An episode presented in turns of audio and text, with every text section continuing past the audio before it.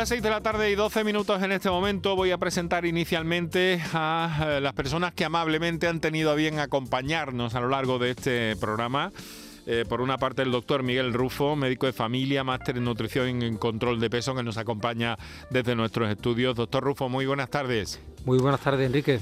Y por otra parte también, no sé si se conocen ustedes, el doctor Albert Lecube, que es vicepresidente de la Sociedad Española para el Estudio de la Obesidad y que nos, eh, eh, nos, eh, nos atiende a través del teléfono en unas condiciones un poco especiales, pero yo creo que le vamos a escuchar bien. Doctor Lecube, buenas tardes.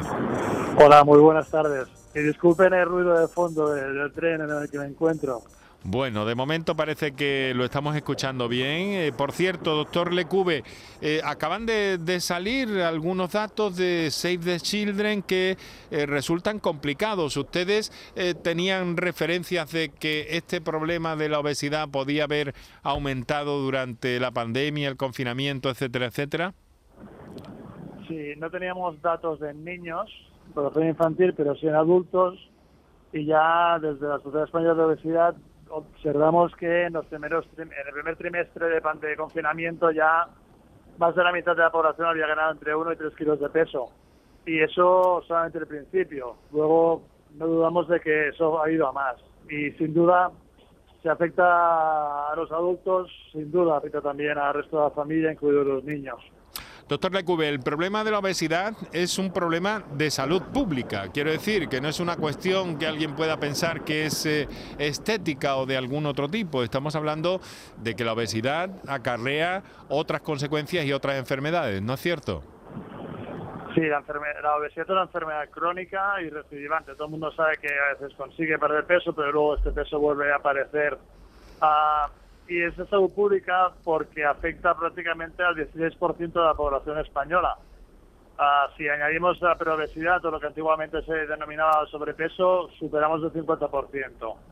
Ah, por tanto, las consecuencias como enfermedad que gatillo, que favorece la aparición de, de diabetes, de enfermedad cardiovascular, de algunos tipos de cáncer, tiene sin duda un impacto muy muy negativo en, la salud de la población y en, la economía del sistema sanitario. ¿Por qué somos obesos, doctor? Porque supongo que la casuística será eh, muy amplia. Sí, hay que hay que desterrar que la persona es obesa únicamente o tiene obesidad únicamente porque come mucho y hace poco ejercicio.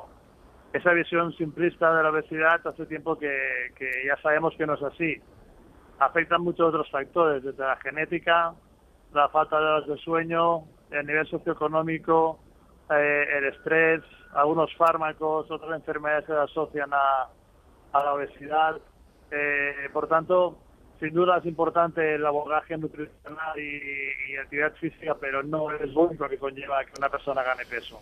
Por eso es que ustedes abogan o han, han arropado, digámoslo así, esta iniciativa de Pronocal para, para eh, evitar ese sobrepeso, para evitar esa obesidad y de alguna forma también para, para reducir esos niveles. Pero mm, fórmulas, imagino que hay que hay muchas o, digamos que se puede estandarizar todo esto, doctor?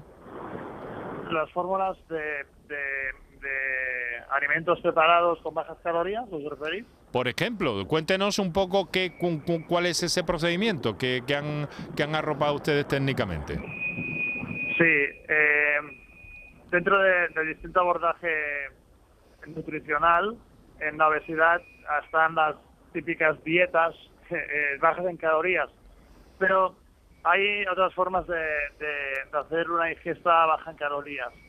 Ah, algunas se basan en, la toma de productos eh, que tú puedes adquirir, que ya están preparados con una determinada cantidad de calorías, de proteínas, de hidratos, de grasas, y que en este caso que comentabas de la iniciativa Pronocal, es una dieta que se denomina dietas cetogénicas, porque favorecen la, la aparición de cetosis, eh, muy bajas en calorías. y ese es un abordaje que inicialmente se consideraba, tenía entre la profesión, los profesionales ciertas dudas sobre su seguridad, pero que en los últimos años también se ha demostrado que es un método eficaz y seguro de poder perder peso. Vamos a ver, eh, doctor Miguel Rufo. Eh, luego, mm, claro, eh, el, tema es eh, que estamos hablando de una alimentación, una alimentación prácticamente, mm, podemos decir que artificial de algún modo, o hasta qué punto podemos decirlo, doctor.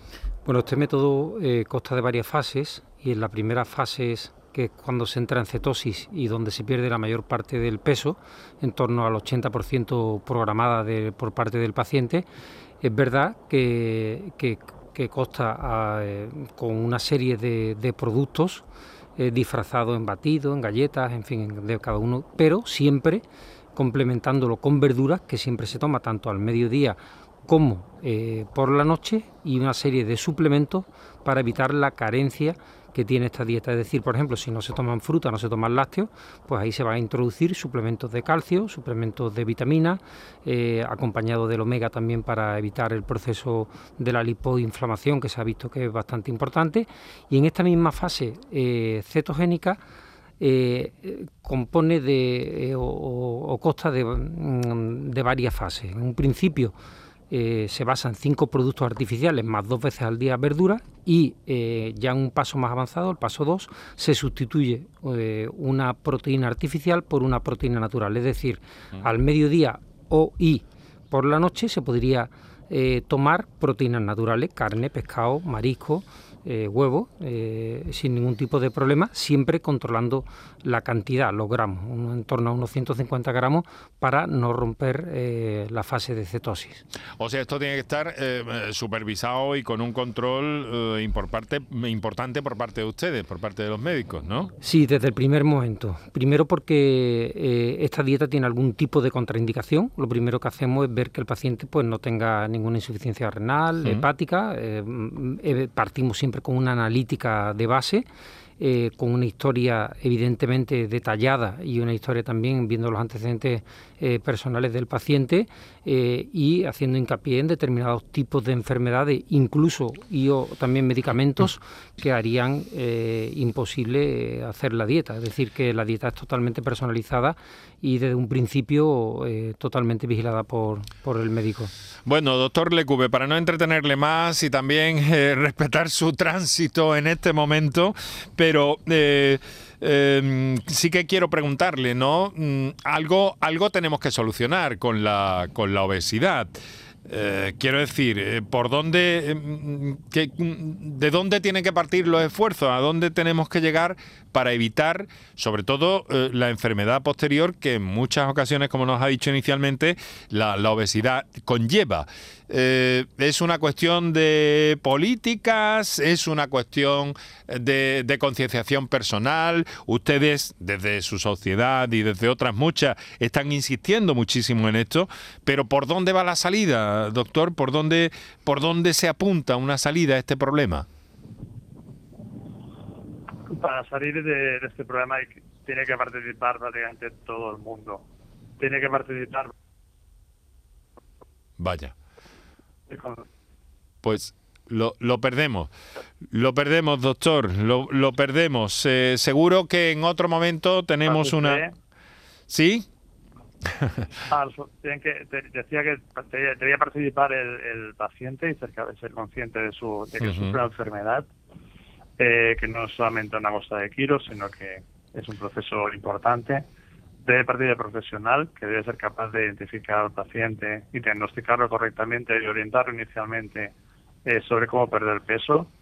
Y sin duda tiene que parte de la sociedad, eh, evitando la discriminación de los pacientes con obesidad y, facilitando el tratamiento.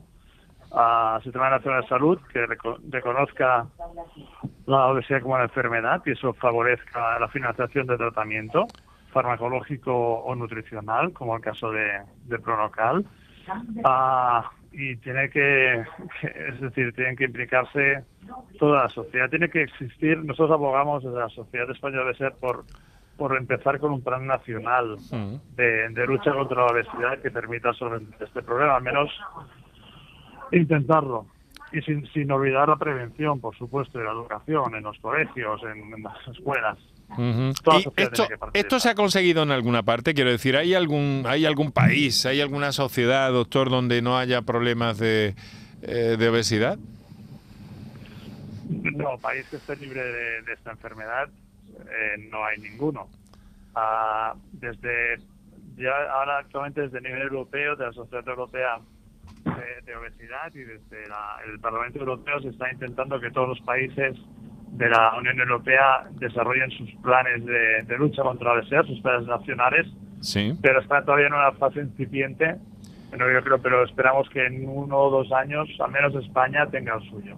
Muy bien. Bueno, doctor, no le vamos a, entretener más. Le quiero agradecer que haya estado estos minutos un poco eh, en precario, pero nos han valido para escuchar y escuchar la postura de la Sociedad Española para el Estudio de la Obesidad. Doctor Albert Lecube, seguro que tenemos en otro momento otra oportunidad de encontrarnos más ampliamente y de hablar de todo esto, porque lamentablemente con este programa no vamos a solucionar el problema de la obesidad, pero sí que en la medida de nuestras posibilidades ofrecer pistas, guías, testimonios experiencias y sobre todo el conocimiento eh, que albergan eh, profesionales como, como ustedes. Doctor Lecube, muchas gracias, un fuerte abrazo. Ha sido un placer, muchas gracias.